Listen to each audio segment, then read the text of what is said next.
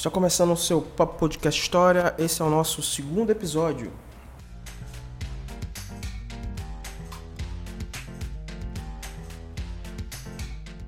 E no episódio de hoje nós vamos falar sobre Brasil, autoritarismo, golpe de 64 e AI-5.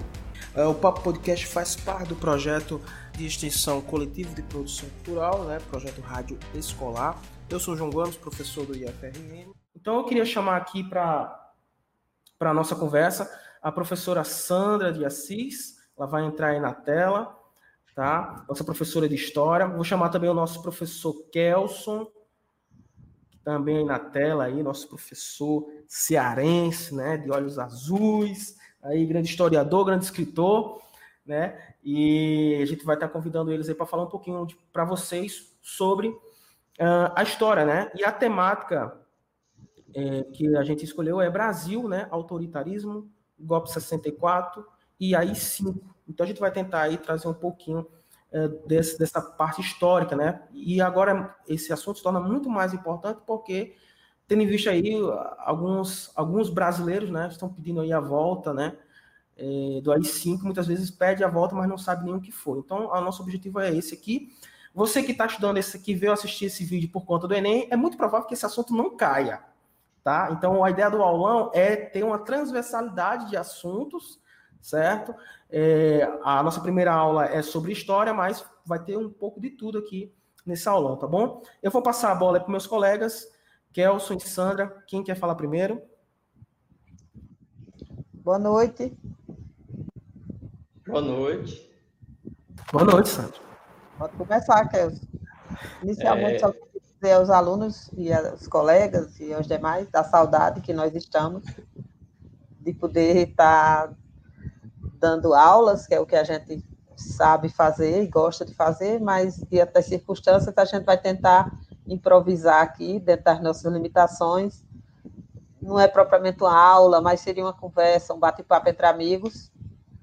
E, e é isso. Saúdo a todos vocês. É, também Quero falar também dessa satisfação de estar tá fazendo esse reencontro, né?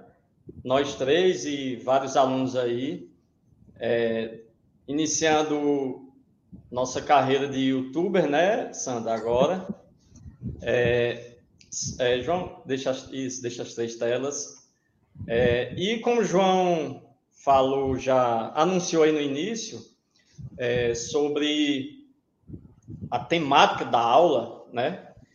Que, como o João disse, talvez não caia no Enem, e o fato de que provavelmente não caia no Enem já é sintomático do momento que a gente vive, né?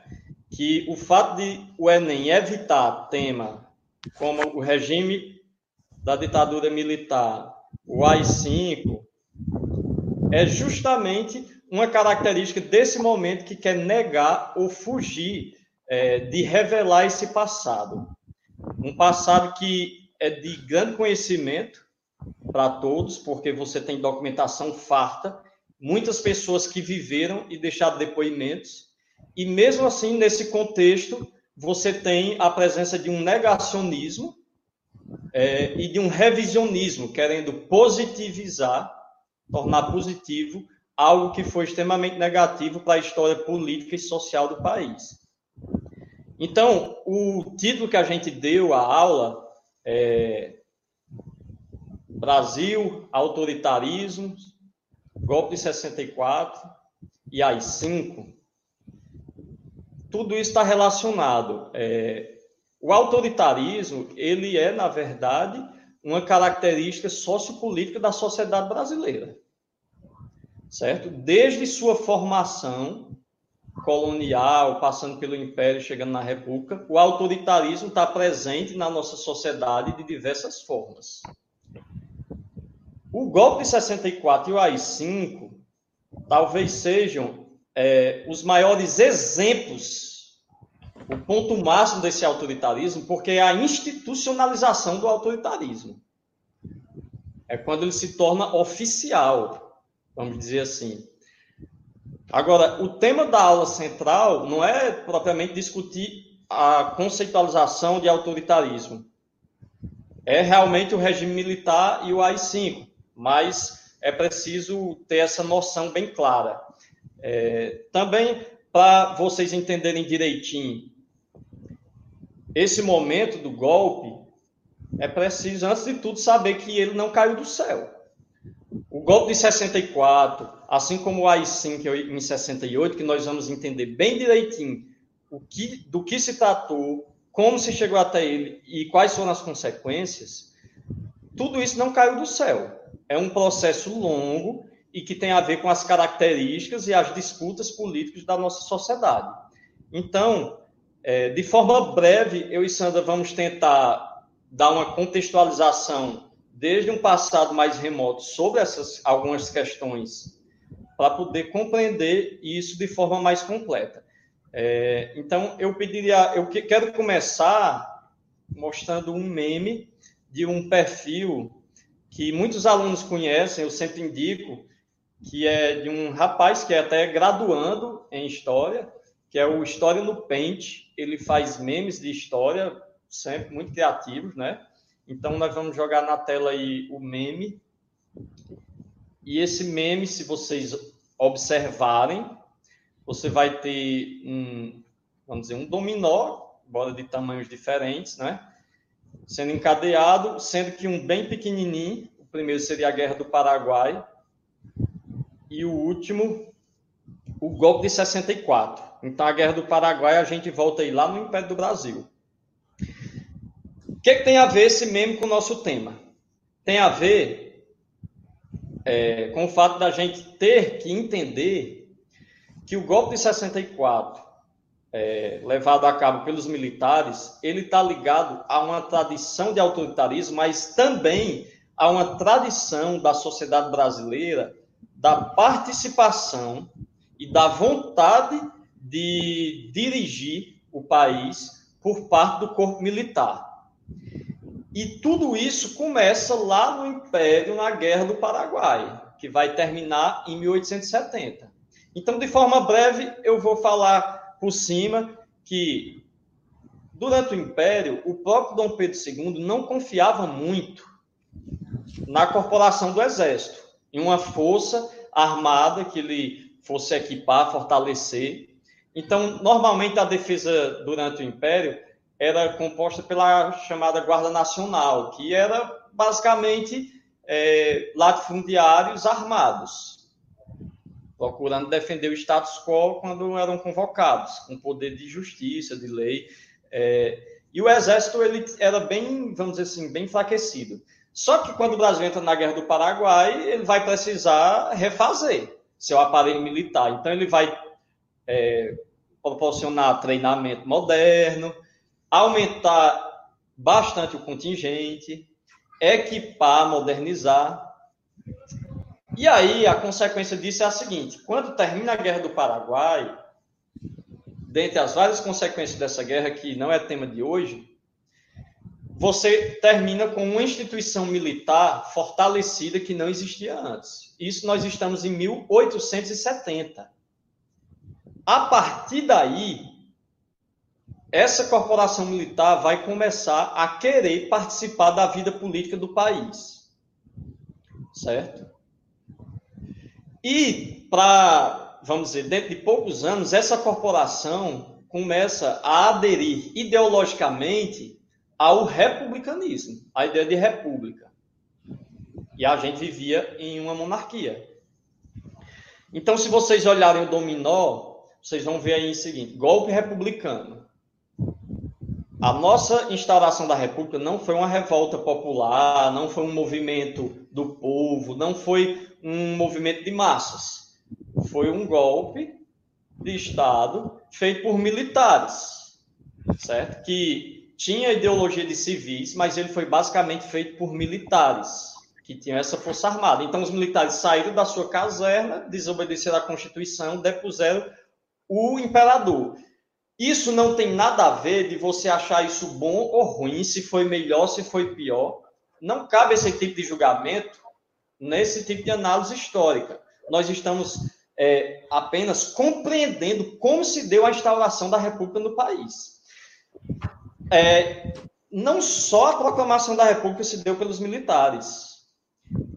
O próprio governo republicano de início, ele foi militar, com o Marechal Deodoro da Fonseca, que em todas as capitais do país você vai ter alguma avenida muito importante com o nome dele, depois Floriano Peixoto. Então, são cinco anos de governo militar, até que o governo é passado para os civis, mas que sempre os militares vão estar ali latejando, procurando, tentando participar da vida, e você vai ter até um outro presidente militar, é, Marechal, que é o Hermes da Fonseca, eleito depois, é, que vai, tá, vai ser justamente no momento dessa guerra do contestado aí.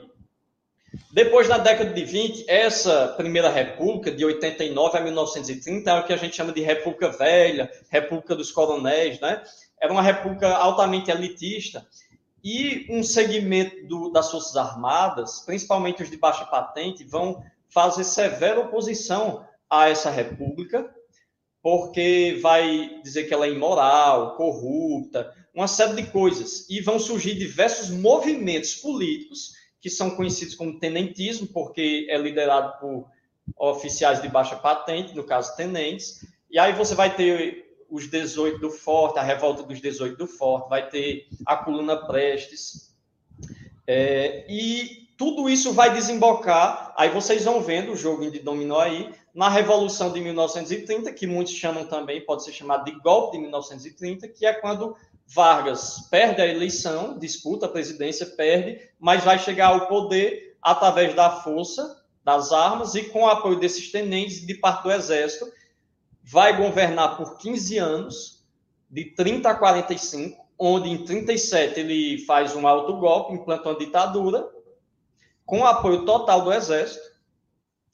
Em 1945, após a Segunda Guerra, é o próprio exército vamos dizer, através de generais, principalmente Dutra, que vai depor Getúlio Vargas, vai tirar ele do poder. Esse cara vai se candidatar e vai ser o primeiro presidente pós-era Vargas, com uma nova Constituição, vai governar até 1950.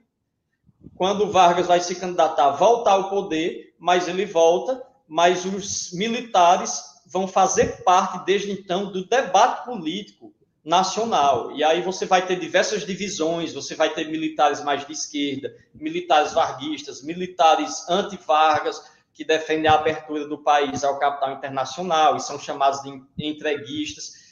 E esses conflitos políticos que os militares participam vão se estender até o golpe de 1964. Então, você vê que, na verdade, tudo começa com o fortalecimento do exército lá na Guerra do Paraguai e as características da instauração da nossa república, que teve a presença militar e que desde então eles nunca mais quiseram sair do poder. Nós, dessa geração, que vivemos a maior parte do, da vida adulta após a Constituição de 88, eu nasci em 83, a gente nunca viu os militares tão presentes na política como passaram a estar a partir de 2018. Só que isso é um, vamos dizer, um cenário novo, era um cenário novo pós-ditadura militar, que por conta de toda a negatividade eles se retiraram da cena. Mas até o golpe de 64 eles estavam toda hora na cena e depois governaram por 21 anos. É, então, acredito que essa contextualização é necessária para a gente entender essa presença militar que vai ser, é, vamos dizer, protagonista para o golpe de 64, porque se, ele não caiu do céu. Se Sandra quiser complementar com alguma coisa. Obrigada, Kelson. Eu queria falar um pouquinho da, do golpe, né? Mas queria dizer antes duas coisas. É, primeiro, remeter a essa, essa alusão que você fez à participação dos militares na cena política e lembrar que o tempo todo, essa participação, ela refletia uma ideia, uma ideologia de salvação nacional. Era a ideia de que os militares tinham a pureza natural, eram, eram incorruptíveis e, portanto, todos os momentos que vivemos é, crises, essa ideia de que os militares seriam os únicos capazes de resolver a situação política do país, de moralizar as instituições e etc, etc, estava presente. E essa é, ideologia ela vai ser fortalecida com o movimento tenentista e vai chegar ao golpe civil-militar de 64 é, para, de certa forma, respaldar essa, essa participação, essa reentrada dos militares na política, só que dessa vez com a ênfase maior, porque eles vão governar por 21 anos, num, num, nesse espaço de tempo vão ter, vamos ter cinco presidentes é, militares, né, generais. É, eu queria também chamar a atenção para um outro detalhe. O golpe de 64, na verdade, ele, ele poderia ter acontecido 10 anos antes. Né? Há quem diga que ele foi retardado, e aí eu gostaria de, antes de começar a falar de 64 propriamente dito, fazer uma retomada, assim como o Kelso fez, essa retomada dele, é, para mostrar a participação do, dos militares né, na vida política, eu gostaria de me, me deter aqui aos 10 anos que antecedem o golpe de 64. Então, em 1954, é do conhecimento de todo mundo que Getúlio Vargas, que era então presidente do Brasil, num mandato democrático, ele tinha sido democraticamente eleito e estava tentando governar seguindo as regras do jogo democrático, até porque aquele intervalo de tempo de, de 45, 45 até 1964 foi o, foi o intervalo democrático posterior a um longo período ditatorial. Né? E nós tínhamos, estávamos sendo governados sob a vigência de uma Constituição muito liberal e democrática, a mais liberal e democrática que tínhamos até então, apesar de, por exemplo, o Partido Comunista estar na ilegalidade, mas, apesar disso, é, era muito democrática.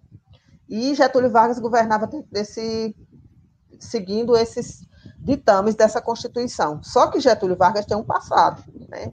um passado de governante de 15 anos, um governo que tinha que tem uma história, e Getúlio construiu essa imagem dele na vida política é, associada ao trabalhismo, e tinha como, como opositores mais fortes os udenistas, né, que a UDN foi um partido é, que constituído ali no final da ditadura do Estado Novo e que concentrava toda aquela gente ligada à intelectualidade, liberais democratas, defensores da, da abertura da economia ao capital estrangeiro, que era justamente o oposto ao que Getúlio Vargas defendia, que era o nacional desenvolvimentismo. Era a ideia de que o Brasil tinha que proteger as riquezas nacionais, ao mesmo tempo promover o desenvolvimento custeado pelos recursos públicos, pelos recursos do Estado. E dentro dessa perspectiva, nós vamos viver um período, o governo Vargas, a maior parte do tempo, sob uma polarização muito forte, em que de um lado você tem a UDN, conservadora, ao mesmo tempo liberal, mas ao mesmo tempo conservadora. E não sei se vocês me entendem, liberal, hoje se fala muito disso, liberal é, na política e na economia e conservador nos costumes, era mais ou menos assim a, a UDN. E Vargas, que era não era um comunista, nunca foi, era um trabalhista, se, apoiado por um partido que ele tinha construído, que era muito forte, né, que carregava um partido personalista, né, porque era o, ele era a figura central do partido, e que era, se apoiava muito no, nos, nos trabalhadores, né, nos sindicatos, no movimento operário, e também amparado pelas conquistas que os trabalhadores tinham obtido é, durante seu governo. É, valeria uma discussão aqui, mas não cabe porque nós não temos tempo. Mas era, seria importante também discutir essa questão dos trabalhadores dos sindicatos apoiarem Vargas, embora ele sempre tenha atuado contra os sindicatos. Ele, é, ele tinha os sindicatos a seu lado se fosse para ele controlar. Né? Ele controlava os sindicatos, ele mantinha uma tutela dos sindicatos. Aquele movimento sindical mais aguerrido do período anterior a 1930, ele deu um jeito de escantear. Mas, de qualquer forma, vamos destacar aqui que é, os trabalhadores e os sindicatos eram muito fortes, o apoio a eles, os trabalhadores urbanos, uma parte da classe média e tal. Mais uma curiosidade, Vargas era apoiado também pelos setores conservadores do PSD, que era um partido das, dos antigos oligarcas, né? Pois bem, Getúlio Vargas estava mantendo esse estava tentando governar com essa oposição, uma polarização muito forte, setores da imprensa contra ele. Apesar disso, ele conseguiu encaminhar algumas ações muito importantes para o Brasil, como, por exemplo, é, a remessa de lucro que ele estabeleceu em apenas 10%. Então, as empresas estrangeiras que estavam no Brasil e que, em geral, eram associadas aos empresários locais, eles só podiam remeter para o exterior 10% do seu lucro. Isso gerou um, uma revolta, uma certa revolta. Ele criou, fundou o Banco Nacional de Desenvolvimento Econômico, o BNDE, que era com o objetivo de fomentar essas ações de desenvolvimento econômico, e também fundou, sob uma, uma verdadeira guerra, a Petrobras, né? que havia uma reação negativa. Hoje a Petrobras é essa grande empresa, mas quando a, da sua criação ela foi muito houve muita oposição, né? Porque a ideia de Getúlio Vargas era estabelecer um monopólio do governo sobre o petróleo, sobre a extração, sobre o refino, comercialização do petróleo e o, os grupos ligados aos empresários é, nacionais e estrangeiros, muitos não, não queriam, não acreditavam nessa política, queriam abrir o, os nossos mercados para as empresas internacionais, para o capital internacional, e isso gerava uma tensão muito grande. E aí as coisas foram se complicando e nós chegamos ao ano de 1954, Getúlio Vargas muito é, pressionado, e dessa vez a pressão tanto era da direita como era da esquerda, embora alguns acusassem de ser de esquerda, embora ele não fosse, mas também grupos da esquerda não aceitavam a política varguista, até porque vivia-se um cenário de inflação e etc. Não vou me estender muito. Mas o certo é que Getúlio começou a ser muito pressionado e acusado, inclusive, de atos de corrupção no seu governo. Né? Uma coisa que, é, que a gente até comentou mais cedo é que, em todos esses momentos de crise que antecederam golpes, que antecederam ações autoritárias, o discurso de combate à corrupção, de, de pureza ideológica, de combater o comunismo, ele sempre aparece. Naquele momento, ele, ele vai aparecer também. Né? Então, Vargas começa a ser acusado de atos de corrupção no seu governo, e de fato existiam, né? Existia é, algumas situações nebulosas envolvendo pessoas da família dele, mas essa pressão piorou muito quando aconteceu um incidente lá que um, um seu principal adversário político, que era um jornalista famoso da época, o Carlos Lacerda, ele foi é, sofreu um atentado de morte, sobreviveu, mas o seu segurança, que era um, um, um oficial das Forças Armadas da Aeronáutica, foi é, assassinado. E esse processo, esse caso envolveu a figura de Getúlio Vargas, porque pessoas ligadas a ele foram envolvidas. E, enfim, e a pressão para ele renunciar aumentou e ele se viu numa situação que ele seria obrigado, de fato, a renunciar. Só que todo mundo sabe que ele não renunciou, ele suicidou, né? Se suicidou. Na noite de 24 de agosto de, de 1954, ele, na madrugada, né, de 24 para 25 de agosto, ele se suicidou. E o suicídio de Vargas, poder, naquele momento, interrompeu a escalada golpista. Né? Interrompeu. Sandra. Pois não. É, não. Vamos lembrar que a renúncia é, não se deu, vamos dizer assim, ou a renúncia não, desculpa, o suicídio não foi oriundo só dessa, vamos dizer, desse contexto de conflito e de pressão, né? teve uma carta Sim. entregue pelos militares, então vamos dizer assim, é um golpe, né? Uma tentativa, vamos dizer, dos militares de alta patente, coronéis, assinaram, generais, aliás, assinaram uma carta, vamos dizer assim, é, dizendo para Getúlio renunciar, de forma que ele percebeu que não tinha como continuar que se ele continuasse, o exército, as forças armadas iriam tomar o poder, de modo que o suicídio dele é considerado um ato de desespero pessoal, né, mas também um ato político, porque ah, ele Dado sentiu né? justamente ele sentiu, né, que com o suicídio, com o grande apelo popular que ele tinha, não haveria clima político para a instauração do poder militar. Inclusive, ele vai deixar aquela carta testamento, que vai causar grande comoção, porque ele fala dos inimigos, né? E que acho que João poderia até colocar aí as imagens 2 e 3 do cortejo fúnebre de Vargas, é, como também de notícias. Por aí, pela imagem, vocês têm uma ideia do, do apelo popular que ele tinha e a falta de condições políticas em que os militares se viram para dar continuidade ao golpe que eles tinham é, decidido. Kelson, inclusive, Sim. quando você fala dessa carta, é importante lembrar que para apurar os fatos relacionados ao incidente da Rotoneleiros, é, se estabeleceu uma espécie de tribunal do Galeão, que chamava, começaram a chamar até da República do Galeão, que era, um, era a conspiração estava acontecendo lá. E é importante que se diga que, embora fosse dos militares, tinham muitos civis envolvidos, muitos políticos, que é um ponto que a gente precisa destacar. Né? Nenhum golpe militar acontece se não tiver uma ampla participação e apoio dos civis, da sociedade. Os militares não se mexem para agir se eles não, se não existir um, um, uma participação bem significativa dos civis. A gente vai poder perceber, a gente vai perceber isso na medida que a gente for se aproximando do março de 64. Inclusive, aí, né, Sandra? É, falando de figuras civis, o Carlos Lacerda, que você citou, é uma pessoa para quem está assistindo não esquecer o nome, porque Carlos Lacerda vai ser o maior opositor de Getúlio e ele vai ser um radialista, vai ter jornal, ele vai virar governador da Guanabara, é, que era um estado na época, era separado do Rio de Janeiro. É, depois ele vai tentar impedir a posse de de Juscelino mais à frente. Depois ele vai tramar junto com os militares e defender o golpe militar. Então, assim, é uma figura política que, durante todo o período democrático, vai estar tentando minar essa democracia, né?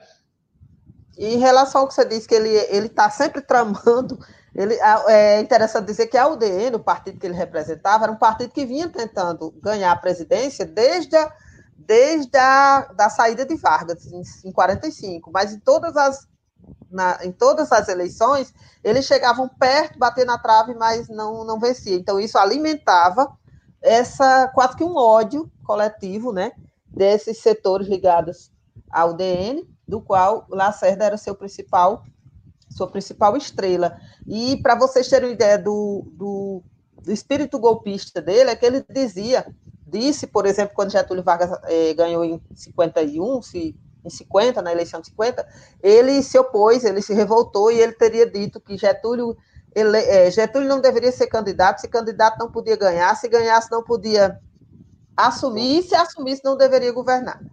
Quer dizer, já está explícito ali que ele é uma fala bem parecida com um, um, um nosso conhecido que há, há pouco tempo perdeu também a eleição presidencial, e no primeiro dia que apareceu no Congresso, é, fez uma fala raivosa, inclusive deixando no ar algumas ameaças de que faria de tudo para que a eleita não, não governasse. Né? Eu acho que vocês é possível que vocês se lembrem disso. Né? Inclusive, Inclusive pedindo impugnação, né? É, no primeiro dia ele já vai ao Congresso para pedir impeachment, para pedir impugnação da eleição, para fazer acusações, e depois eu lembro de uma fala bem, um bem agora né, pra... dura, que ele diz é, até assim, alguma coisa que a, a, a, governante que, então, que deixá-la sangrar. Quer dizer, é uma coisa, uma coisa meio que, elas são meio que frustradas. É, que os políticos falam, ocorrem que parece não ter importância, mas eventos, tem que eu vou um falar rapidinho, que é poderoso sobre quem houve de sobre aquelas massas para impedir que... mais, mais um golpe, né? E mais uma vez orquestrada pela UDN para tentar impedir podem achar Juscelino Kubitschek, que foi o próximo presidente eleito, é, inclusive com o apoio do, do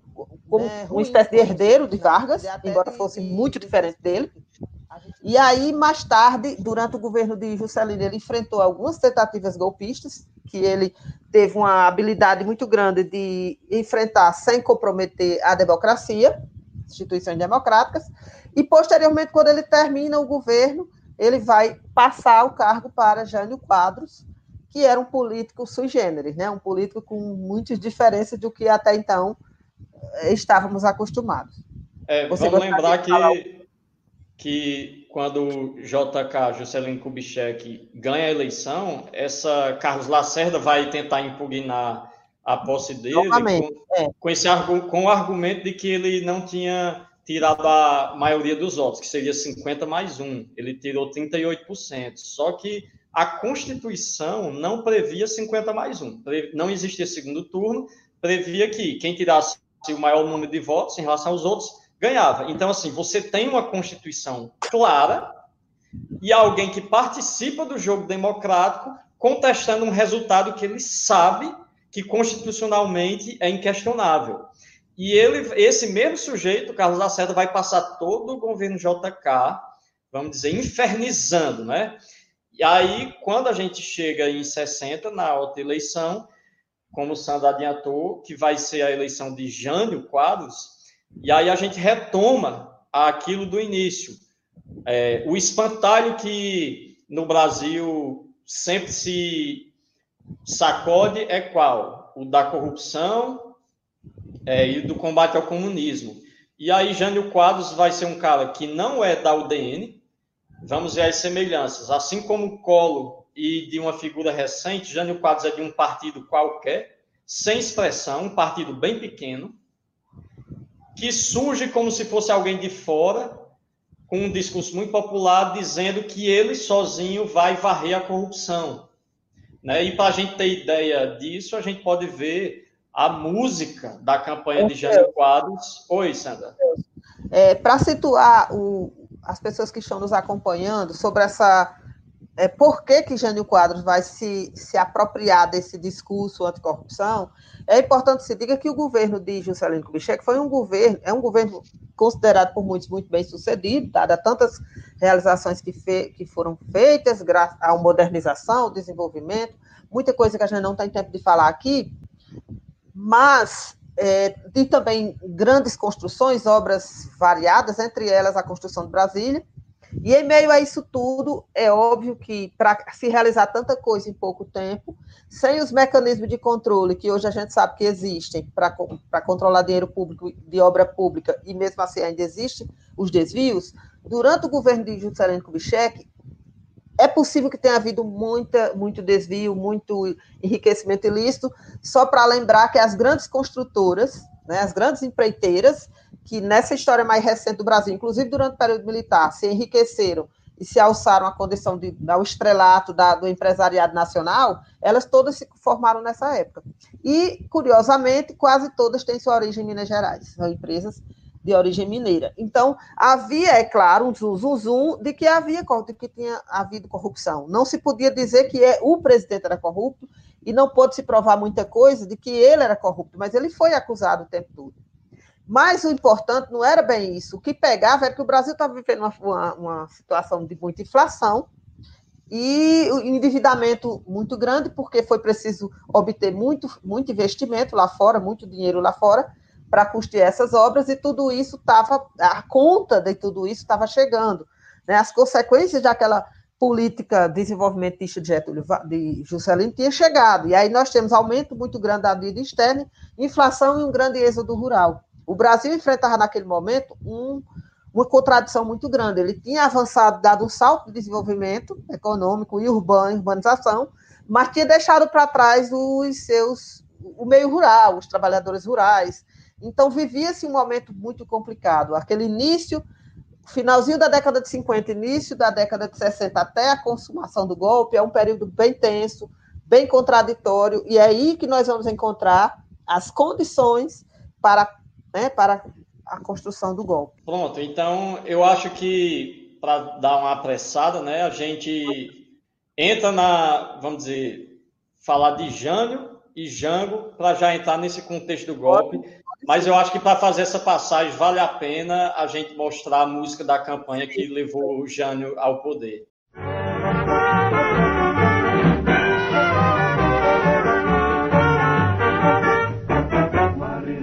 Varre, varre, varre, varre, varre, varre. Varre, a bandalheira. O povo já está cansado de sofrer dessa maneira. Jânio Quadros é esperança desse povo abandonado. Jânio Quadros é certeza de um Brasil moralizado. Alerta, meu irmão, vassoura conterrâneo. Vamos vencer com Jânio.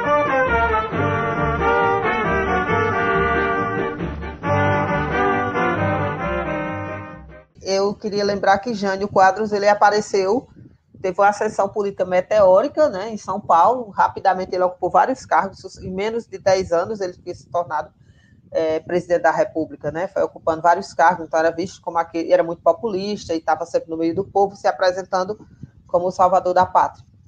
É, e que a música que não tocou ela basicamente dizia assim, né? Varre, varre, vassourinha. E aí tinha o símbolo de uma vassoura, né? Varre, varre, a bandalheira. O povo, o povo está cansado de viver dessa maneira. Isso, isso mesmo. Aí É, então, Jânio é um cara que vai se eleger, e aí vamos entender que nessa época você votava no cabeça de chapa e podia votar no vice de outra chapa. E aí Jânio vai se eleger representando esses setores populares, mas também conservadores, com apoio da UDN, e a, o vice dele não vai se eleger. Quem vai se eleger vai ser o vice é, de outra chapa, que é o João Goulart, que é o Jango, que era visto como um representante do varguismo, do trabalhismo e do sindicalismo.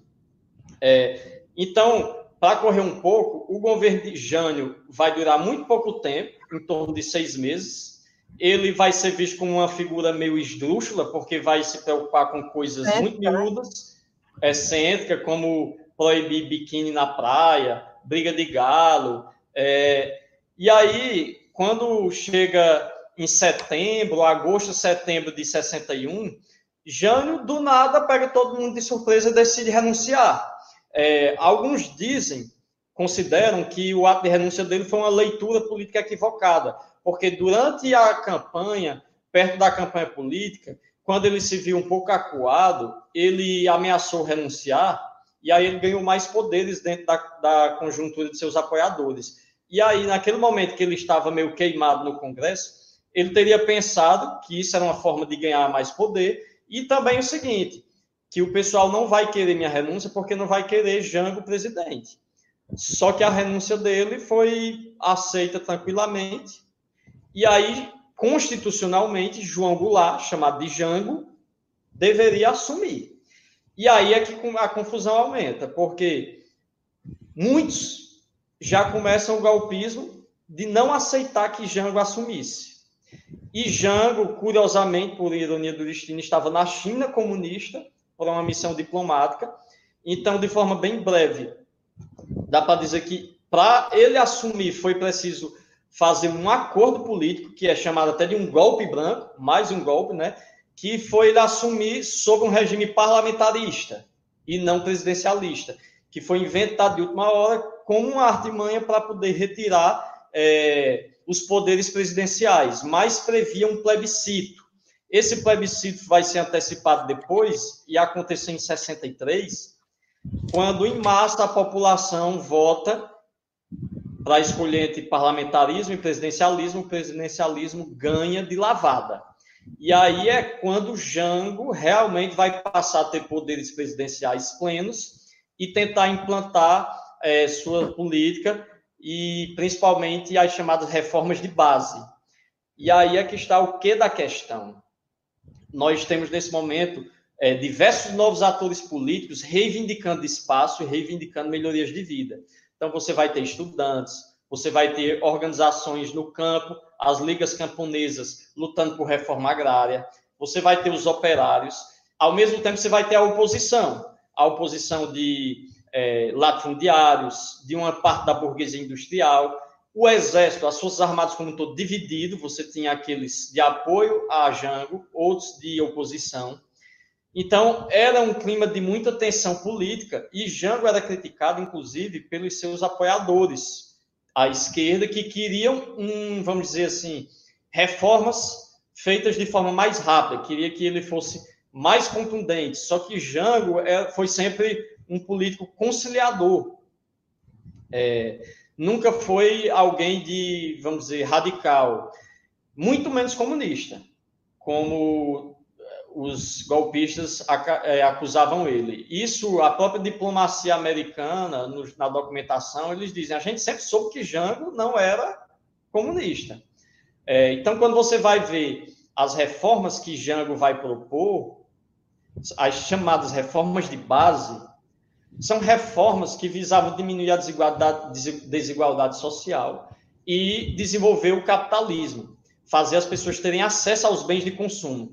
Então, a principal delas, você tem aí reforma bancária, reforma universitária, reforma urbana, tributária, tributária, mas a principal era a reforma agrária. E como é que Jango propôs essa reforma agrária? Já que o Congresso não votava, ele decidiu fazer por decreto e o pagamento ia ser com títulos da dívida pública.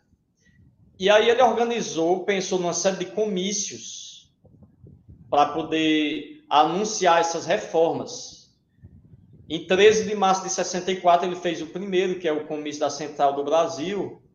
Você pode até botar a imagem aí, João. Tem a primeira imagem, que é dele tomando posse, né, sob o acordo, e a segunda imagem e a segunda imagem é o, o, o famoso comício da Central do Brasil, o próximo, a próxima imagem, que vai ser justamente considerado o estopim.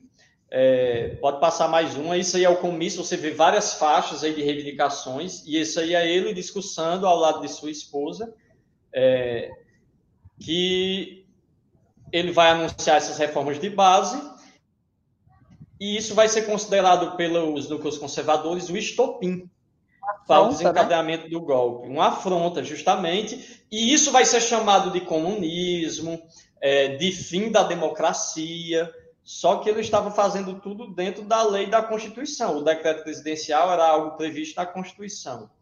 É... E essas reformas eram reformas extremamente necessárias para o Brasil avançar porque o Brasil tinha vivido um processo de desenvolvimento, de urbanização, de crescimento, mas era muito desigual, muito é, localizado em uns lugares e em outros não.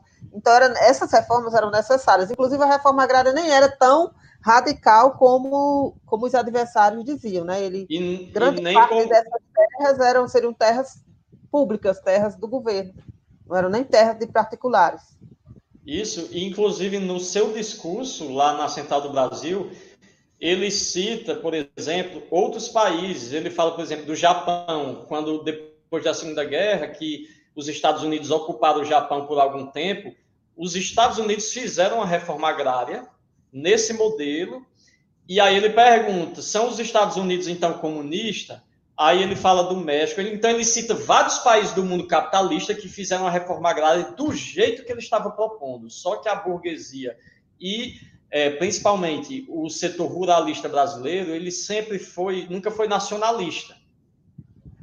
É, então, assim, é uma sociedade que não é nem uma sociedade de classes. Florestan Fernandes considerava uma sociedade estamental, que você praticamente inibe por completo a mobilidade social e qualquer tentativa de mobilidade social é acusado de comunismo e tal e tal.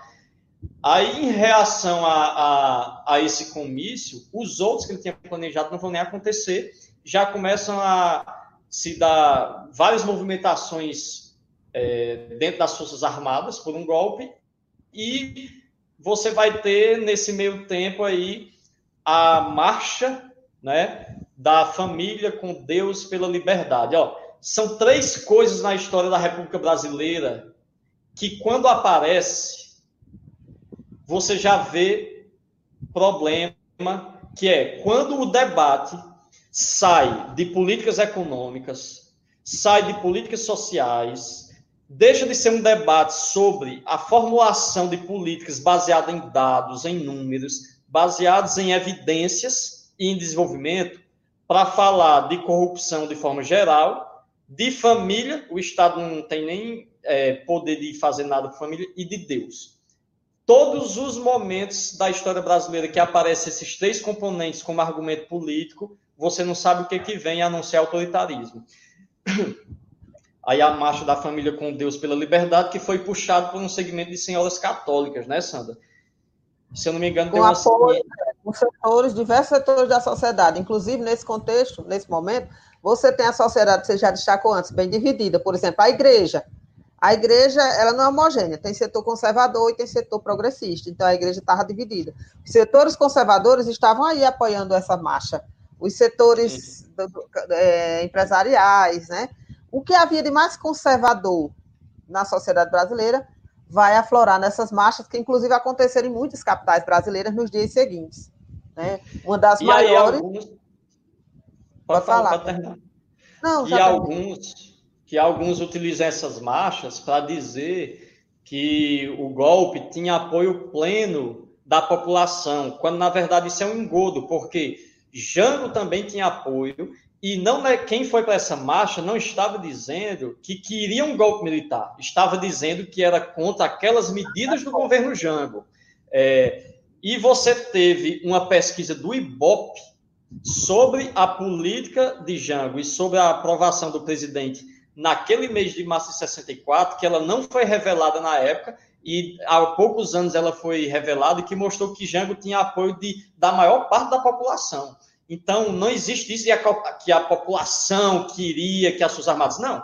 Você tinha. A sociedade brasileira é assim, polarizada. Você tinha setores conservadores que queriam e você tinha um grande setor que não. Então, assim, quando a gente tiver poder, se a gente é de um setor progressista, a gente vai então dar o golpe e eliminar as outras pessoas de outras vertentes. É para isso que existe a democracia, justamente para a gente resolver as coisas no diálogo e no convencimento.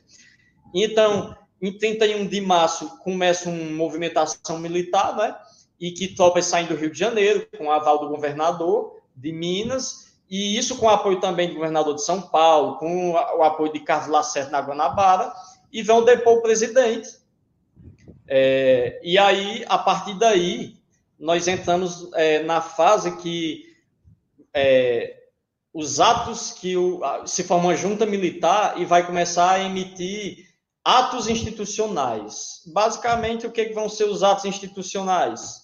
Raquel, é... um Oi, Sandra. Antes de você começar a falar dos atos institucionais, que são muito importantes para chegar no AI-5, que é um dos, dos objetivos desse, desse, dessa conversa, eu queria destacar, lembrar aqui é, três coisas.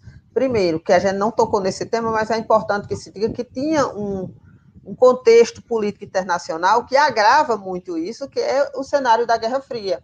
E naqueles primeiros anos da década de 60, o, a polarização tinha se fortalecido muito, inclusive com a presença de um, de um governo é, comunista no, na América, né, que era a, a, em Cuba, a Revolução Cubana tinha propiciado isso. Então, essa questão de Cuba, essa questão do, do, entre aspas, do medo do avanço comunista no Brasil, existia, existia políticas é, do própria é, é política de Estado dos Estados Unidos, da Secretaria que lida com essas questões internacionais, né? Que eu esqueci agora o nome. Que tinha estava atuando no Brasil, porque o Brasil era, devido a essa, essa, essa problemática que a gente destacou, né, do, dos movimentos sociais, da, da, luta pela reforma agrária, da desigualdade, o Brasil ele reunia algumas condições que supostamente seria um ambiente favorável para se desenvolver um governo comunista, mas que não era o caso, porque nenhum desses governantes nem Jango, nem Jânio, não eram comunistas, nunca foram, e não existia no Brasil algo que dissesse assim, ah, o Brasil vai fazer uma revolução comunista, mas para pretexto, para ser usado como pretexto pelos golpistas, eles usaram isso à exaustão e passaram a, todo o tempo da, ditadura, da vigência da ditadura usando isso como justificativa, e até hoje ainda há quem diga, ah, mas a ditadura foi necessária, porque senão o Brasil tinha virado um, um país comunista. Então, é, é, aí, é está aqui. E aí, Outro. Pode falar. E aí é importante lembrar que é, não existia nenhuma possibilidade de golpe comunista naquele período, porque você não tinha sequer um grupo de revolta armada no país de cunho comunista. Todos os grupos armados eles vão surgir após a instalação da ditadura, né, é, que vamos dizer, como uma consequência dessa ausência de espaço.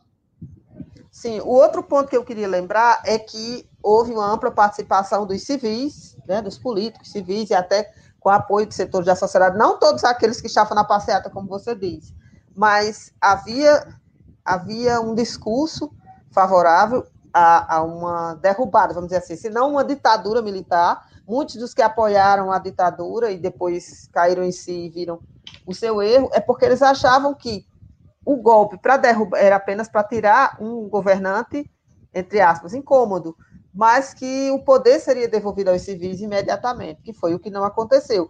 Mas no primeiro dia do golpe, né, no primeiro dia, que foi o dia 31 de março, quando a rebelião começou em Minas Gerais, se espalhando depois para outros estados, começa a chegar os apoios de alguns governadores, não todos, alguns apoiaram é, o presidente, mas o presidente prefere evitar o confronto e se retira para o exílio, primeiro para o Rio Grande do Sul e depois para o Uruguai, na intenção de se asilar. E nesse momento tá, é dado como vago o cargo de presidente, inclusive antes do tempo, né? Era preciso mais de que alguns dias para que ser declarado vago o cargo, mas eles se apressaram em declarar o cargo presidencial vago e colocar um presidente da Câmara já acuado pelos militares, né? No dia seguinte já se forma uma, do, aliás, dois dias depois, em 2 de abril já se forma uma, uma junta, né, um comando supremo da Revolução, constituído por membros militares, mas o discurso ainda era aquele. Esse governo da junta é um governo em caráter provisório, com o objetivo de, de, de evitar três coisas, fazer três coisas: restabelecer a ordem social, como se o Brasil estivesse vivendo um, uma revolução que não estava, não existia essa desordem social que justificasse, mas eles usaram. Conter o avanço do comunismo, nós já falamos aqui que não existia essa ameaça comunista tão grande a ponto de haver essa necessidade de conter militarmente esse avanço e retomar o crescimento econômico. Essa era a desculpa, né? Essa era a justificativa. Só que alguns dias depois, você já vai falar dos atos institucionais, alguns dias depois vai ficar claro que os militares não tinham intenção de devolver o poder, né? Nem logo, nem tão cedo nem tão logo, como nós, como a história vai mostrar isso para a gente. É, e é interessante a gente ver também como a imprensa e o próprio governo militar vai sempre estar tá falando de democracia. Então, assim, veja como é a guerra narrativa. O governo Jango atuando dentro do que a Constituição dizia, eles chamavam de que aquilo não era democracia e que era comunismo e caminhava com a ditadura. Você depor o presidente, declarar o cargo vago sem ele ter renunciado, sem ele ter morrido, sem ele ter sofrido impeachment, e ele ainda estando no Rio no Brasil, no Rio Grande do Sul, não era é, ditadura, não era golpe, era democracia, e aí a gente pode ver, João, nas figuras 12 e 13, como a própria imprensa vai chamar isso de democracia. É, você vai ter o editorial do jornal o Globo e também do jornal Estadão, dois grandes jornais que ainda hoje estão entre os três maiores, junto com Folha de São Paulo. Então, o editorial do Globo, é, como vocês podem ver a data aí, 1 de abril ressurge a democracia. Aí o do Estadão, pode passar, por favor. Tá pequeno, né? Mas é, democratas dominam toda a nação. Ele está falando aí do governo militar e dos golpistas. Elson, e esse. Desculpa interromper, mas aproveitando essa, essas duas essas duas matérias, você vê os, é, é quase um, uma, é um cinismo, porque aquele período como já foi dito aqui, se alguém quiser consultar, é muito fácil achar na internet. A Constituição de 46, né, que estava falando até aquele momento, era mais democrática que o Brasil tinha tido. Né? Não tinha se vivido, num, até aquele momento, nunca tinha se vivido um período tão democrático. Então, não havia ameaça à democracia. A democracia não, não ia ressurgir porque ela não tinha desaparecido. O governo de Jango não era um governo antidemocrático, pelo contrário. Quando você vai ver, você falou das representações, dos movimentos, das reivindicações, que havia na sociedade que demonstra que não tinha nada de, de antidemocrático. Mas a imprensa, chapa branca, vai usar um discurso como esse. E se você consultar os jornais dos dias seguintes, do período seguinte, muito disso você vai ver, né? As coisas acontecendo de um jeito e eles noticiando de outro para dar suporte ao regime antidemocrático que vai surgir a partir daí. Isso. É, aí eu acho que o governo militar são 21 anos, então, assim, é muito tempo, são muitas coisas para comentar, mas hoje o nosso foco aqui é mais a questão do autoritarismo, né? E aí, é, nós vamos mostrar, apresentar aqui alguns dos atos institucionais até chegar no 5, porque o próprio, é, a própria existência de, desse mecanismo ato institucional, ele já é demonstrativo e exemplar dessa institucionalização do, do autoritarismo. Então, o que é um ato institucional? O ato institucional é o seguinte: o exército tomou o poder sem isso estar previsto na Constituição. Na Constituição não está previsto que o exército tenha esse poder nem essa atribuição. Então, como é que eles vão governar dentro da Constituição? Então é preciso você dar um caráter de legitimidade a isso. Então o ato institucional ele vai se anunciar como uma espécie de decreto com poder constituinte. ou seja, poder de elaboração de leis, de constituição. Então, primeiro vai ser logo poucos dias, né, após a tomada do poder, uma semana após, que vai ser o, o ato institucional número um, que no início era só ato institucional, não era nem chamado de número um. Só a partir do dois, aí vão nomear de um. Que, de cara, logo no primeiro, vocês percebem logo na primeira semana, no primeiro mês, que o ato institucional número um concedeu ao comando militar o poder de caçar mandatos legislativos, suspender direitos políticos pelo prazo de 10 anos, deliberar sobre a demissão, a disponibilidade ou a aposentadoria dos que tivessem atentado contra a segurança do país. Isso quer dizer o seguinte: vários funcionários públicos que eles não queriam que permanecesse no Estado, eles aposentavam ou demitiam compulsoriamente com esse argumento aí. É, o AI1 determinava em seu artigo 2 que dentro de dois dias seriam realizadas eleições indiretas. Essa era a democracia, chamada nos jornais, para presidência e vice-presidência. Então, de cara, vejam, foram cassados os mandatos de 41 deputados federais, suspensos os direitos políticos de várias personalidades de destaque na vida nacional, como o próprio João Goulart, que não cometeu nenhum crime, o ex-presidente Jânio, que o pobre tava, tinha nem cargo, tinha renunciado, o secretário do Partido Comunista, Luiz Carlos Prestes, governadores de Pernambuco, Miguel Arraes, deputado federal e ex-governador do Rio Grande do Sul, Leonel Brizola, que era uma figura emblemática da esquerda, um dos maiores economistas que o país já teve, Celso Furtado, tem obras clássicas, e o reitor da Universidade de Brasília, Darcy Ribeiro, que é um dos maiores antropólogos que o país já teve, e o livro mais conhecido dele é O Povo Brasileiro. A lista inclui ainda 29 líderes sindicais e 122 oficiais das Forças Armadas. Isso é importantíssimo destacar. Como o golpe militar, ele foi um golpe civil-militar, teve apoio de vários civis, e que ele não atingiu só civis, atingiu também os militares. No total, no frigir dos ovos, no final das contas, há estudos que vão dizer que mais de 400 militares foram atingidos de forma negativa pelo golpe militar. Simplesmente pessoas que eram de esquerda ou que não concordavam com o golpe.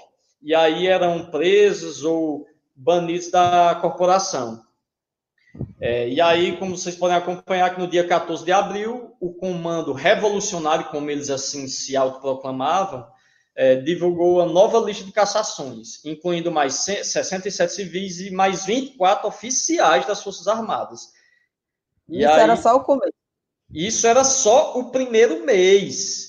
No final, aí vocês vão ver que a lista vão abarcar 3.500 pessoas. Isso é o que eles estavam chamando de democracia. Você simplesmente banir do cenário político nacional aquelas pessoas da vertente política que você não concordava ou não gostava. Então, imagine você, seja lá de que vertente política você seja, de centro, de esquerda, de direita, de extrema esquerda, de extrema direita, imagine as pessoas que você discorda do discurso político e você se dá o poder de eliminar todas essas pessoas da vida política. E isso é o que eles estavam chamando de democracia. É... Algum comentário aí? Podemos passar para o ato 2, né? cada ano você vai, vai se sucedendo, né? Aí pode voltar lá. João. E, Kelso, é importante que se diga que à medida que essas medidas autoritárias vão sendo, vão acontecendo, as pessoas vão se opondo mais, vão se Sim. surgindo. Sim. Isso vai forçar os militares a mais, mais decretos, né? mais atos institucionais, cada vez Isso. mais isso, cada vez mais justamente. Forte. Ao invés de eles fazerem aquele que era o projeto, principalmente de pessoas que nem Carlos Lacerda, que queriam chegar ao poder, achar que não, eles vão tirar Jango da jogada, vão tirar essas pessoas e depois vão voltar, vai voltar a ter eleição, eles vão fazer o quê? Cada vez mais eles vão atribuir a si mesmo mais poderes. Né? Inclusive, cada vez mais inclusive porque a Constituição, eles deram um golpe, mas a Constituição ainda era aquela democrática. Então, como você já disse, eles precisavam ir é, incluindo esses, né, esses Frankenstein na, na, na lei para poder Isso. permitir fazer esses abusos, né? Isso é uma grande diferença da ditadura militar de 64 para a ditadura Vargas de 37, que a ditadura Vargas, ela não esconde que é uma ditadura. Era uma época, inclusive, que a democracia estava no mundo enfraquecida, mal vista, como fraca. É... Mas a... o golpe militar de 64, ele vai ter vergonha de se dizer ditadura e ele vai toda hora utilizar formalidades jurídicas para dizer que é democrática e que está dentro da lei. Só que essa formalidade jurídica não serve de nada, porque uma parte da formalidade jurídica é só para poder fazer arbitrariedade. A outra é assim: eu emito um ato institucional hoje dizendo que vai ter eleição ano que vem. Só que quando chega ano que vem, eu não quero que tenha eleição, então eu emito outra coisa. Então é sempre letra morta. É o que eles tivessem vontade em cada momento.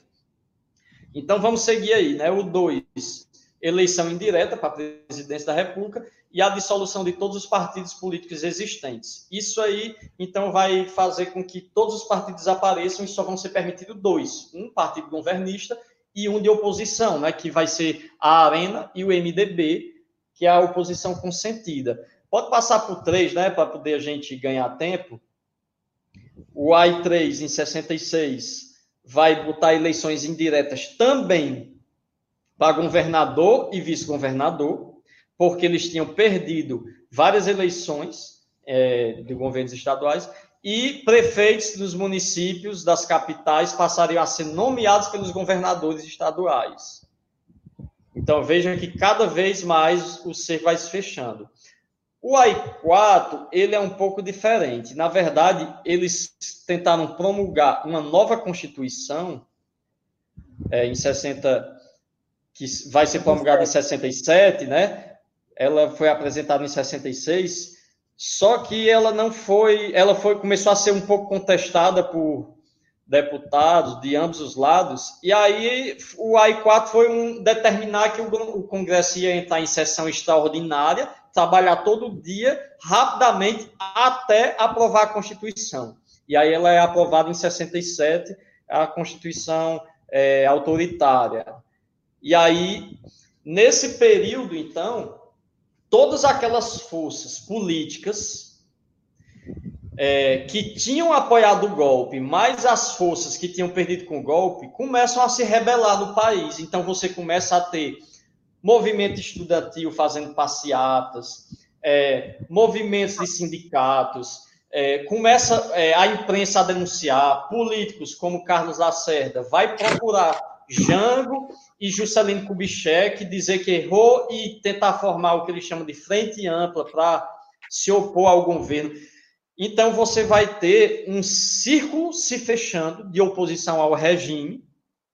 E aí, o que, é que eles vão fazer? Ah, o pessoal tem razão, o negócio está ficando feio, vamos entregar o poder? Não.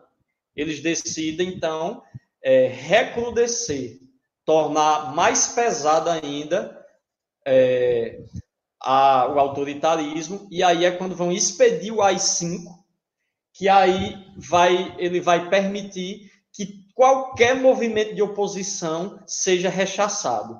Então vamos lá. O AI-5 autorizou o presidente da República, independente de qualquer apreciação judicial, a decretar o recesso do Congresso e de outros órgãos legislativos. Então, assim, qualquer momento que o presidente quisesse, podia mandar o Congresso ou qualquer casa legislativa entrar em recesso. Intervir em estados e municípios, ou seja, trocar prefeito, governador, caçar mandatos, como eles já vinham fazendo, suspender direitos políticos de qualquer pessoa. E foi suspensa, inclusive, a garantia de habeas corpus. Significa que você podia ser preso, não saber nem do que estava sendo acusado, ficar preso antes de ser julgado, sem nem direito à defesa. É, e aí, em 13 de dezembro, ainda foi decretado o recesso do Congresso, ou seja, o Congresso parou de funcionar naquele momento. E aí começou a ser preso, de, serem presos diversos jornalistas, inclusive figuras políticas também famosas. Aí você pode passar aí, João. Vamos lá, para finalizar esses dados. No dia 31 de dezembro, o presidente Costa e Silva dirigiu-se à nação através de uma cadeia de rádio e televisão, afirmando que o AI-5 não for a melhor das soluções, mas sim a única, para combater, aí abre aspas, a ansiada restauração da aliança entre a corrupção e a subversão. Então, mais uma vez, a corrupção dando justificativa para autoritarismo. Declarou ainda o presidente: salvamos o nosso programa de governo e salvamos a democracia. É piada, não. É, foi o que aconteceu. Voltamos às origens do poder revolucionário. Então, é isso que eles chamavam de democracia e de revolução. E aí você tem aí nesse slide uma lista de figuras famosas, professores, pesquisadores, cientistas, historiadores, e aqui são só alguns, que foram aposentados compulsoriamente, inclusive Fernando Henrique Cardoso, que virou presidente depois. É, então, assim, virou um cenário trash, para falar no popular, para a ciência, porque vários dos maiores cientistas do país foram exilar, aposentados à força e exilados, professores perseguidos, estudantes, invasão em universidades, caça a artistas, censura a todas as formas de arte, cinema, música, teatro, espancamento, é, órgãos de tortura se institucionalizando. É um cenário de horror sem fim aqui que a gente pode passar muito tempo falando sobre isso, né?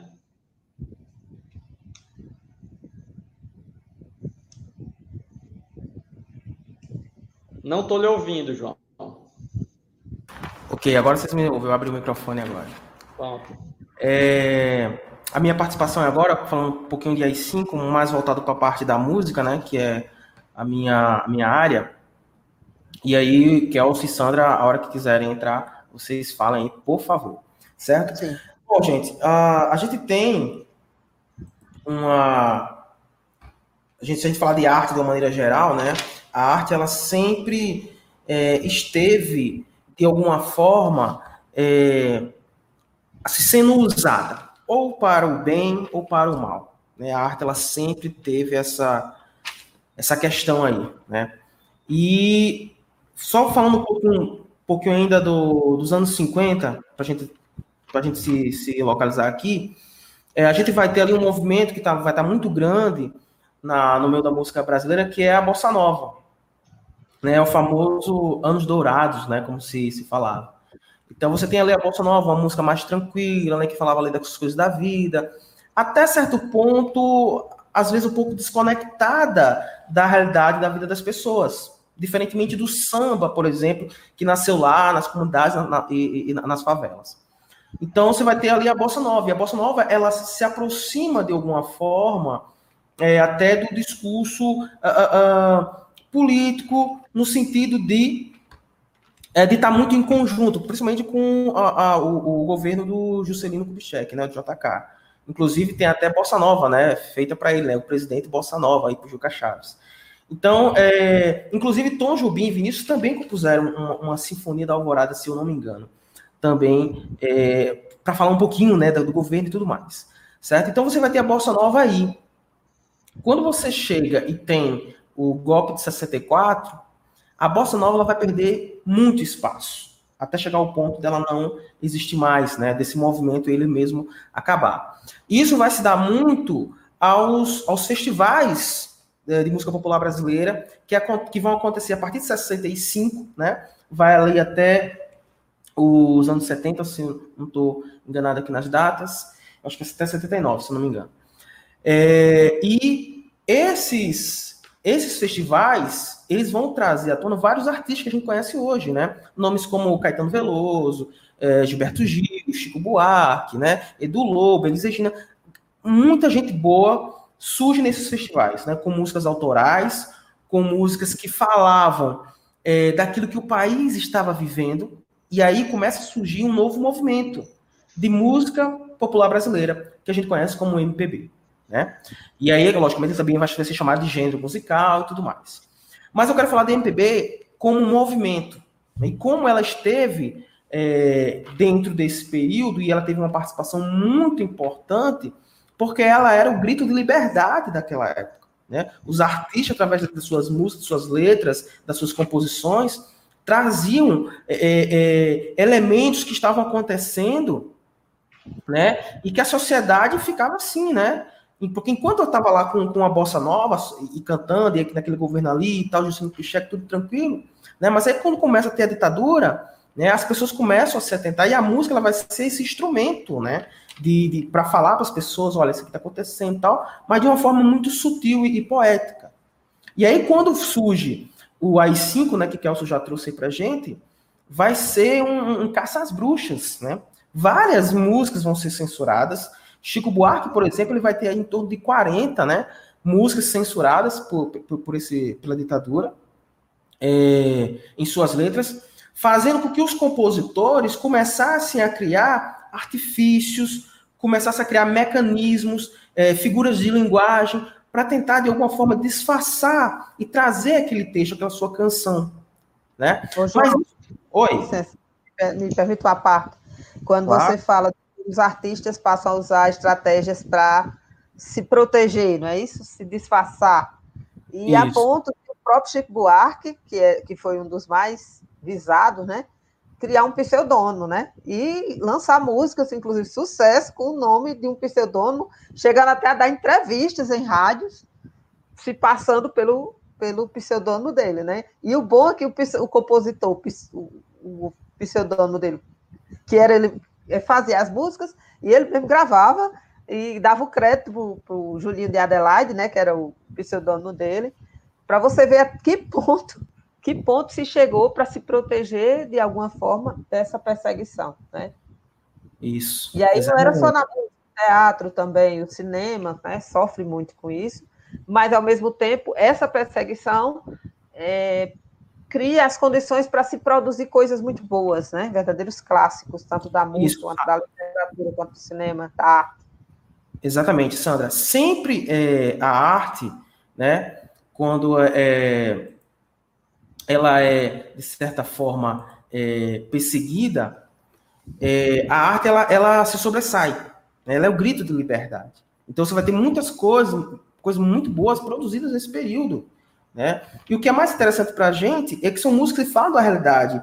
E aí as pessoas começam a criar um, um sentimento de, de, apropriação, de pertencimento, né, por conta das músicas, tá? Então, só para vocês terem uma ideia, você vai ter esse, surgimento da MPB, né, todo nesse cenário todo, aí a primeira a MPB começa a fortalecer nesse cenário de, de, repressão, de ditadura, certo? Você vai ter o que a gente chama de músicas de protestos, né, músicas que falam é, é, daqueles dos acontecimentos, e aí a gente, a gente até iniciou com o Bêbado Equilibrista, né, do Aldir Blanc e João, e João Bosco, na, no início dessa aula, Exatamente, que era uma música inicialmente que não foi feita, é, é, é, que não foi pensada para falar de ditadura. Ela era era para ser uma homenagem a Charlie Chaplin, a música Smile. E aí Aldi Blanc ali com, encontra o irmão do, do, Betinho, e aí ele fala dessa questão que o Betinho está exilado, e aí ele, Aldi Blanc vai trazer isso para para sua música. E essa música acaba virando o hino do exilado. Ela, ela começa a ganhar, começa a ser muito cantada nesse período, principalmente quando, quando os exilados voltam né, ela ganha esse, esse, essa cara de hino dos exilados. Né, e aí, a gente, essa semana, infelizmente, a gente perdeu aí Aldi Blanc para essa pandemia. Né? Uma outra coisa que eu queria trazer aqui é a questão dos festivais. Né? Os festivais, ele começa em 65, aí vai até meados dos anos 70, mas o festival de 67, que é exatamente um ano antes do AI-5 entrar em vigor, é um festival assim muito acalorado, talvez seja a edição, a melhor edição dos festivais, né? Seja o o, o de 67. Mas aí, quando entra 68, você começa a ter a, a, o ato institucional, começa a ter a censura das letras, das músicas, né? É, que o, todas as músicas tinham que passar por um setor, que eu anotei aqui para vocês, que é o DCDP, que era a Divisão de Censura de Diversões Públicas. Isso. E o mais interessante é que ele não foi criado nesse período, ele já vinha de antes, já desde o Estado Novo, já se tinha esse setor que, de certa forma, é, é, é prezava a moral, os bons costumes, né, para não ter letras, né? E aí, em, em, quando há essa, a questão do AI-5, e aí começa a perceber que essas músicas são subversivas, né, que esses artistas e tudo mais, e aí começa a censurar as músicas, né, desses artistas. Eu queria trazer uma, uma, uma música aqui que a gente que é muito famosa, né, que é o Cálice do Gilberto Gil e do Chico Buarque, né? Que eles fizeram essa música numa sexta-feira santa. Na sexta-feira santa, Gilberto Gil ali apresentou essa música Chico, e Chico foi trazendo as coisas, trazendo os elementos, e essa musa usa essa, essa ideia da, do, do cálice, representando ali o, o, o Cristo, né? É exatamente no período, na, na, passagem bíblica, onde ele vai pedir ao Pai que, se possível, livre ele da cruz, né? Aquela coisa que a gente já conhece. E aí o Chico traz essa ideia, não, o cálice também pode ser cálice, né? De, de, censura, de cala a boca, né? Essa semana até a gente ouviu isso na, na televisão aí, né? Nas reportagens, esse cala a boca, né? Então, isso é muito sério, né? E essa música vem e, traz isso e fala sobre esse caso. Eu vou é, tentar tocar um trechinho dela aqui para vocês. Deixa eu só abrir aqui a minha, minha colinha para vocês. Eu não vou cantar a música toda, certo? Mas na descrição tem aí o, o áudio completo da música para vocês. Eu vou tentar tocar aqui um trechinho dessa música. Vocês estão ouvindo aí o violão, né? Ele começa, né? Pai, afasta de mim este cálice, Pai. Afasta de mim este cálice, Pai. Afasta de mim este cálice de vinho tinto de sangue, Pai. Afasta de mim este cálice, Pai. Afasta de mim este cálice, Pai. Afasta de mim este cálice de vinho tinto de sangue. Então eles vêm nesse, nesse refrão, né? Esse Pai, afasta de mim esse cálice. E se você perceber na, na letra, na forma de cantar, é, tem exatamente essa, essa coisa do, do, do, de calar a boca, né? Cálice. Né? Então eles vão fazer essa relação. Essa música ela foi censurada de cara, né? De cara, porque perceberam, né? Então ela só foi é, permitida ser tocada alguns anos depois, né? Que ela foi permitida.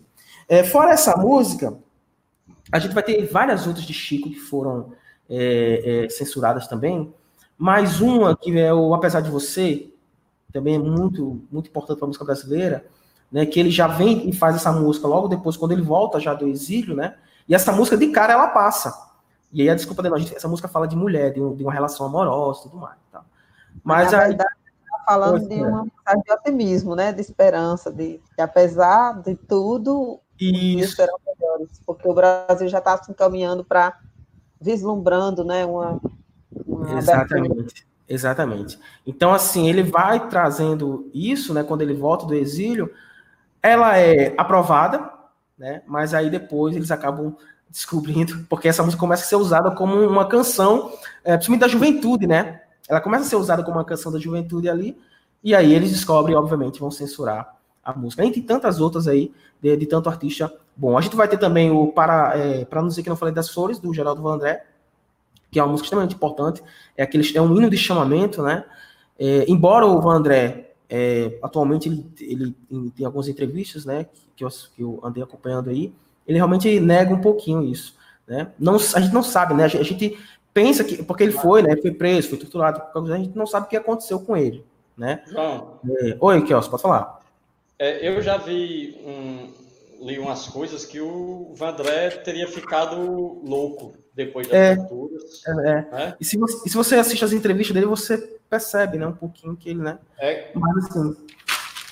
Pode contas falar, que, contas que teve um período que ele dizia que não tinha com, com, feito aquela música. É, né? Assim, é, ele, na verdade, quis sair, né? Quis sair desse cenário, mas a música ficou, a obra ficou, né? Isso. E isso é que é o, o mais é, importante pra gente, porque a obra, ela fica, né? E ela ganha essa, essa cara também de, de hino, né? desse período, né, para nos equilíbrio das flores. Outros movimentos também surgiram nesse período, né? Além do MPB, vai surgir também o tropicalismo, principalmente com Caetano Veloso, Gilberto Gil, né? Toda uma galera aí, é, Rita Lee, que até então ela participava dos Mutantes, né, com seus irmãos, uma banda de rock, né? É, outros gêneros como o próprio rock, através de Raul Seixas, né, também teve música censurada, o brega, né? Então assim, é, vão ser esses movimentos que vão aparecer, Aí, para exatamente como, como esse grito de liberdade, né? É, embora alguns dos seus integrantes até digam que não tinham relação, mas acabam diretamente, né? E a gente sabe que tudo que acontece na nossa vida a gente leva para a arte, acaba isso acaba transparecendo, né? Para todo mundo. Então, é, a gente vai ter esse cenário aí de censura, né, total de, de, de músicas, da, da, arte, do teatro, do cinema, principalmente com cinema, cinema, cinema, cinema novo, né, do Glober Rocha e tal. Então, você vai ter esse cenário de censura. A gente ainda não, é, é, falando um pouquinho de hoje, né, a gente tem uma música um pouco, é, é me parece que distante dos acontecimentos. A gente não tem uma, um movimento artístico, pelo menos não está na mídia, né, na cultura de massa, na música de massa, é, que exatamente falam sobre esses assuntos, né, que tratam um pouco da realidade. Então, a Studiosky disse que a MPB ela só aconteceu lá, naquele período, né, que era exatamente uma busca por uma nacionalidade, uma busca por elementos próprios da nossa cultura e tudo mais, fala de coisas do povo brasileiro. Então, é isso. É, depois, obviamente, década de 80, a gente vai ter, isso vai acabar, começa né, a cair, a gente vai ter o um movimento rock brasileiro, depois o Mangue Beat, ali década de 90, a música sertaneja e tudo mais, até chegar nos dias atuais, que isso já dá um programa específico. Certo? Já dá outra aula, né, João? Já dá outra aula, já dá outra aula. É, João, é, me permita um complemento a essa sua fala sobre a música. É, esse consumo né, de massa da música popular e tal, dos festivais, que tem uma importância muito grande. E é interessante observar que tem essa fase dos anos, final dos anos 60, quando há essa angústia toda, essa, o, regime se, se fortalecendo, a pressão e tal, e, e tem essas músicas que você colocou, mas é importante dizer que o regime também não dormia, então ele também, né, os meios de comunicação de massa, a classe dominante, os meios, as grandes canais de televisão, as grandes gravadoras, elas também vão é, incentivar a produção musical de, de, um conteúdo que não que fosse num caminho oposto a esse, que esse que você coloca da tropicália, né, do tropicalismo, dos, da MPB, das músicas de protesto, é mais no sentido de, da crítica, né, da conscientização, da, uhum. e eles vão também investir num outro caminho. Então você tem as músicas, porque é uma fase também de muito fanismo patriótico. Uhum. Então uma série de músicas, de, de jingles, né, de músicas e até autores que foram cooptados, né, para servir ao regime. Aí, na, se a gente fosse fazer uma aula só de música na ditadura militar, a gente teria muito material, porque tem uma fase que as musiquinhas é só de Eu Te Amo Meu Brasil, as terras do Brasil são mais. Né? Aí, coincidentemente, ali, quando o regime está mais difícil, né, quando a noite a noite está mais escura, é a época que o Brasil também dá uma, um, um futebol brasileiro dá uma ajudinha, aí vem a, o, o título tetracampeonato o, o tricampeonato 70, e aí por aí vai. Né? E além desse gênero aí, mais ufanista, né? mais, entre aspas, otimista, tentando vender uma ideia de que o Brasil está maravilhoso, o Brasil grande, né? e em alguns aspectos até estava mesmo, o crescimento econômico até estava acontecendo até um certo ponto, que seria assunto já para um outro momento. Mas, por outro lado, também vai vir aquela música do rock que você disse que é aquele, aquele rock, aquele pop que que, cujas letras, cujo conteúdo não era, não tinha conteúdo político. Então, esse tipo de música, esse tipo de, de entretenimento, ele foi muito valorizado, né? Foi muito valorizado. Guarda, né? É. Da Jovem Guarda. Da Jovem Guarda, né? E ainda e há um movimento também de incentivar a música, o consumir música internacional, né? E, inclusive, alguns artistas brasileiros tratam de ter um, uma identidade né, passa a ter um nome que não é nacional e a cantar só em inglês, porque a, a galera dançava nos bailinhos, né, namorava, ficava feliz, rebolava o esqueleto, mas sem saber nem do que é que estava, né, do que é que estava a repetir. Então isso é bem forte na década de 70 e segue pela década de 80 também. Isso, você vai ter ali, é, é, além da Jovem Guarda, né, e a gente tem uma figura muito é, importante, né, que está aí até hoje, né, sempre aí no, no, no, no final de ano, né, aparece, né, é, que está aí até hoje, né, esse, parece que esse movimento foi basicamente o que aconteceu muito com a Bossa Nova, né, quando ela, ela finalizou ali, exatamente porque ela estava um pouco distante dos acontecimentos. E aí você tem um boom da MPB, logo em seguida você vai ter a Jovem Guarda também participando de alguns festivais que tem, acabaram ganhando um programa exclusivo para eles, né, então, e aí você vai ter também o, o, a música americana, como você falou, principalmente a música disco, né, da década de 70, aquela música, né, é, é, é para dançar mesmo, né, não era música para você pensar. É pensar, né? É, nada contra, eu acho que tem música porque serve a todo, a todos os, os gostos e, e, e, pontos específicos, né? Mas o que a gente não pode é ter um, a arte é, alienada do que está acontecendo, né? E aí tem uma questão que Francisca colocou aqui que eu quero trazer para a tela, que eu achei interessante. Ela diz assim, daria para dizer que o protesto que antes estava na música, no contexto atual acontece na internet? Eu acredito que sim, Francisca.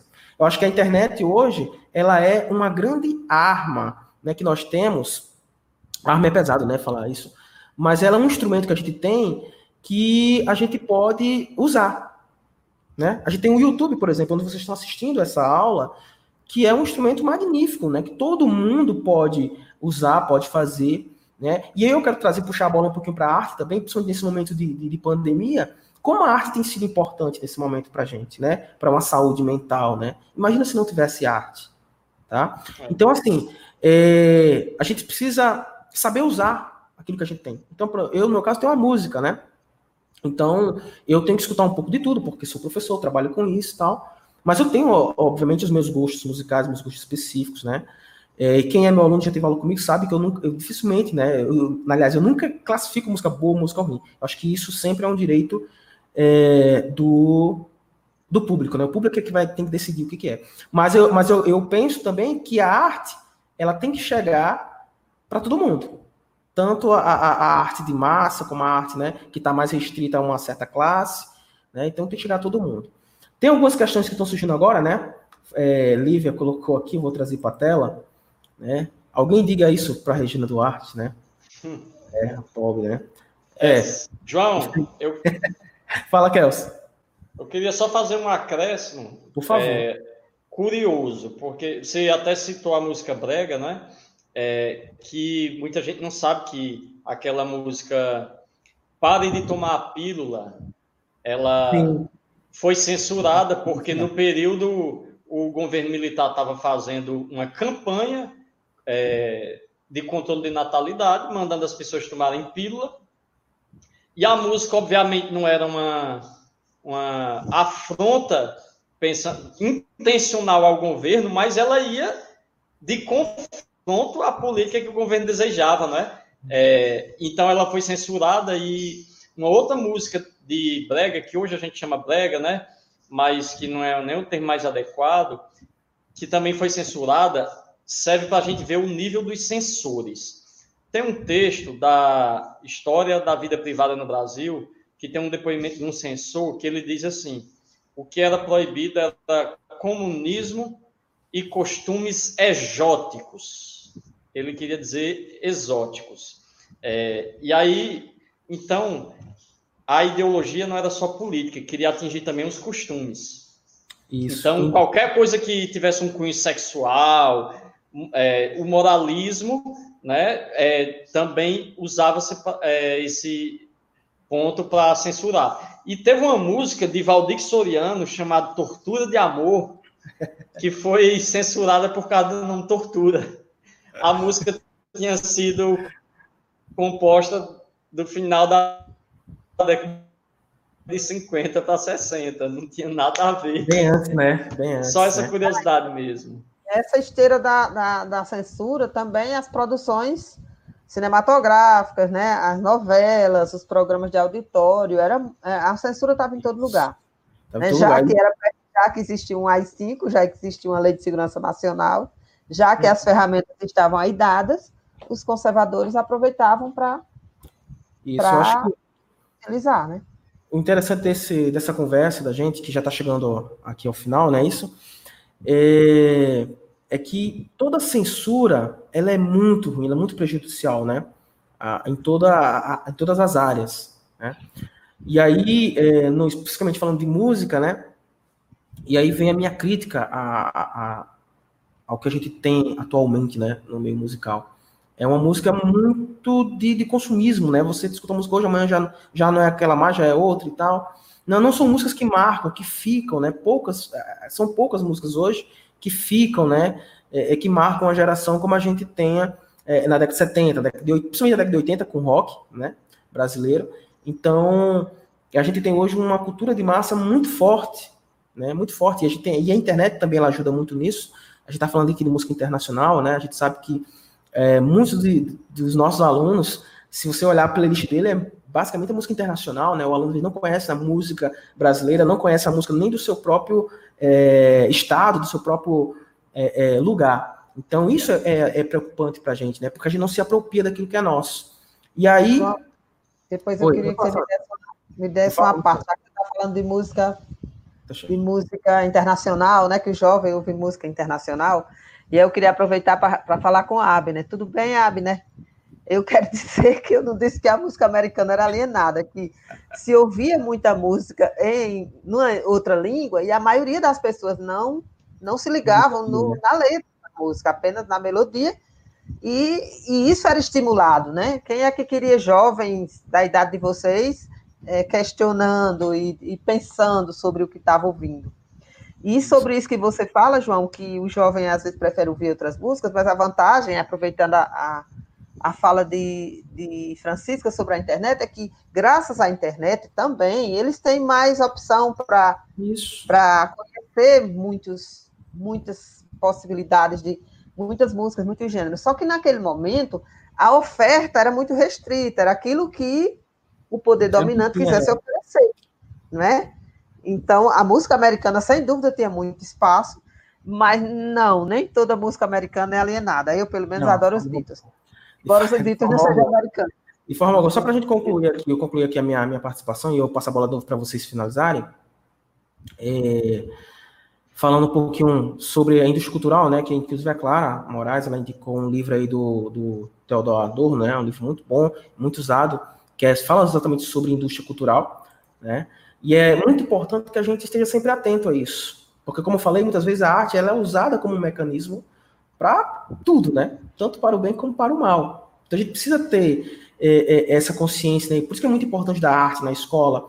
Não é no sentido de alienar ninguém, de, de trazer ideologias, não. É dizer, olha, tá aqui, são essas que, que tem em todos os lugares. Mas a escolha sempre é do público, né? é das pessoas, certo?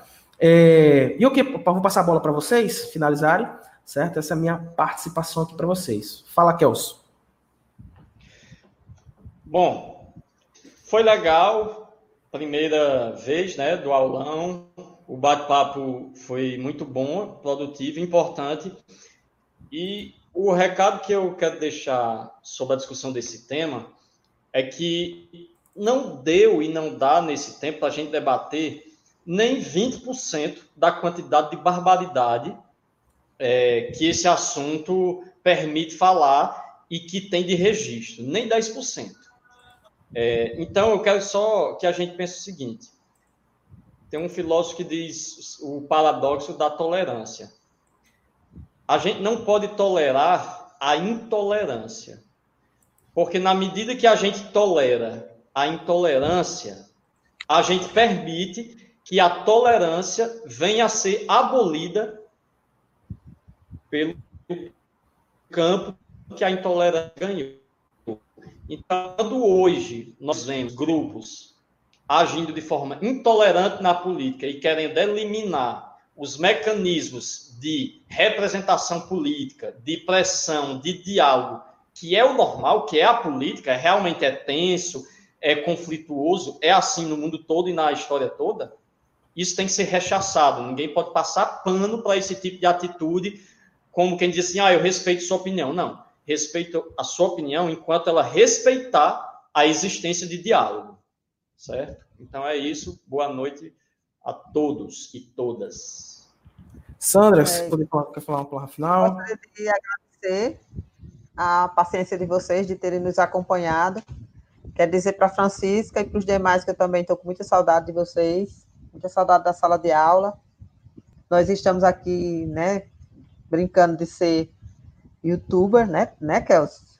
Mas, na verdade, a gente gosta mesmo é do, da proximidade de vocês. Quero falar do meu da minha preocupação com o que está acontecendo aí, do meu desejo de que vocês estejam se cuidando, né? Todo mundo se cuidando e cuidando uns dos outros também. Dizer que a gente poderia ter se estendido mais, mas o tema é muito amplo, muito complexo né, se a gente resolvesse preparar uma outra aula a partir do AI-5 em diante, até o final da ditadura, a gente teria discussão de mais outro tempo desse, com certeza. A gente poderia se utilizar também da música, da poesia, da literatura, de tudo que fosse possível. Mas, enfim, a gente, a gente veio para cá fazer essa brincadeira, né, João? Para mim, foi, eu digo brincadeira porque para mim foi muito divertido. Estava preocupada, um pouco apreensiva. Acredito que Kelso também. Mas, enfim, nós chegamos até aqui. Gostaria de agradecer a João, a Kelso pela parceria. E, e dizer que amanhã será outro dia, né, João? Se Deus quiser. Quem sabe, logo, logo nós estaremos de volta. É isso aí, Sandra. De tudo que está acontecendo aí.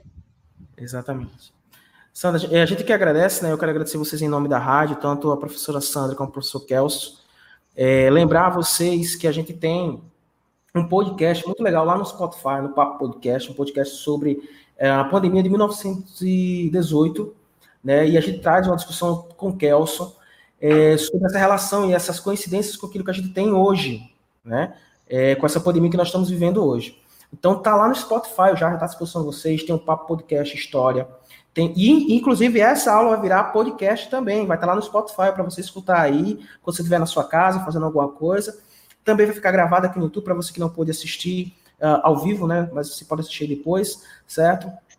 Mais uma vez agradecer o pessoal e, e falar a vocês que o aulão, o aulão sempre vai estar acontecendo, não toda semana, tá? Mas a gente sempre vai trazer o, o, o aulão aqui da rádio para vocês, com temas diversos não só nas áreas das disciplinas propedêuticas, mas trazer também nas disciplinas técnicas também, serve para vocês, trazer algum assunto ali para a gente discutir aqui junto com vocês. Vocês podem seguir a gente também no nosso Instagram, né, arroba Rádio Escolar IFRN, tá aí na descrição, você pode olhar o nosso site, escutar a programação da rádio. Lembrar que toda quarta-feira, às 13 horas, tem papo de almoço, né, comigo, com o Alessandro, né, com toda uma galera aí legal, trazendo bastante assunto para vocês, tá bom?